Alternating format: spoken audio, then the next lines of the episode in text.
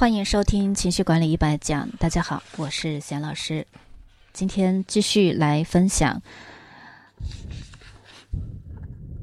关于承诺的案例分析啊报告。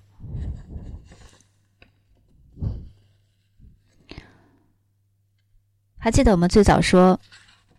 在增加啊心理韧性方面，我们非常重要的因素，一个是能够面对挑战，一个呢就是承诺。也就是说，你能够把自己要做的工作完成，这也是非常大的一个困扰和困境啊。很多人呢，呃，常常半途而废，做不好。那在专业的这个角度，我们是怎么来通过辅导啊学员，让他能够承呃完成承诺，甚至说在呃。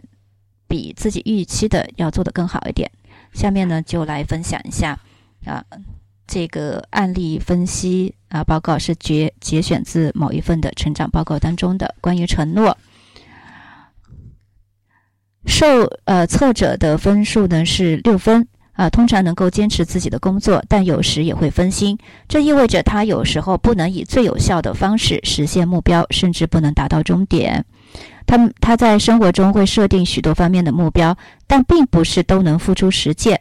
他的心理恢复能力较好，一般都比较积极热情，但在巨大压力下很容易失去热情。他一般看起来很乐观，大多数情况下都相信自己会成功。那建设性的问题，怎么样能够让这位受测者能够在承诺、在呃实践、在完成计划方面？嗯，通过呃专业的教练提问，能够获得一些启发呢。以下是一些建议性的问题：你会怎么样准备一项复杂的任务呢？什么事情会让你有动力？什么事情会让你失去动力？你是乐观主义者还是悲观主义者？乐观或悲观的上限与下限是什么？描述一下你感到最自豪的成就及其原因。描述一下个人经历中的某次失败或挫败，以及你从中学到了什么。你上一次真正用心完成某件事情是在什么时候？描述一次你已经从中恢复的挫折。你会如何看待那些跟不上你的节奏的人？描述一件你经常非常热情，但现在没有兴趣的事情。为什么会这样？这种情况发生的频率是多少？描述一下你如何设定生活中的目标。以及怎样实现这些目标？有效的提问呢，是自我成长当中非常非常非常重要的一个技巧。重要的事情说三遍。不管你是自我成长，还是通过辅导来成长，提问非常非常非常的重要。这可以让你去复盘的时候，或者是反思，呃，或者是在。啊，做穿山处理的时候，能够知道到底是什么样的事情，什么样的原因，嗯，来阻碍你更好的发展，阻碍你去实现目标、实现计划、去完成某些事情。那在这个过程当中呢，我们会知道说哪一些，呃，是我能够做好事情的特质，哪一些呢，呃，是我的天生的。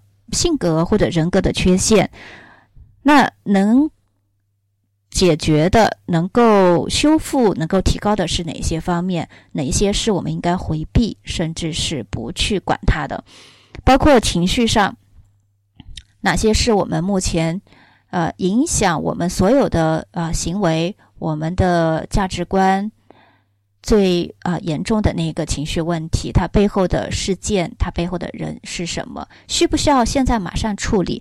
这些问题呢，都是建设性的问题，可以帮助我们意识到问题的呃根源真相在哪里，然后借由专业的处理或者是自我认知的一个改变呢，调整好以后，我们就能够较轻松的去完成了。所以在承诺。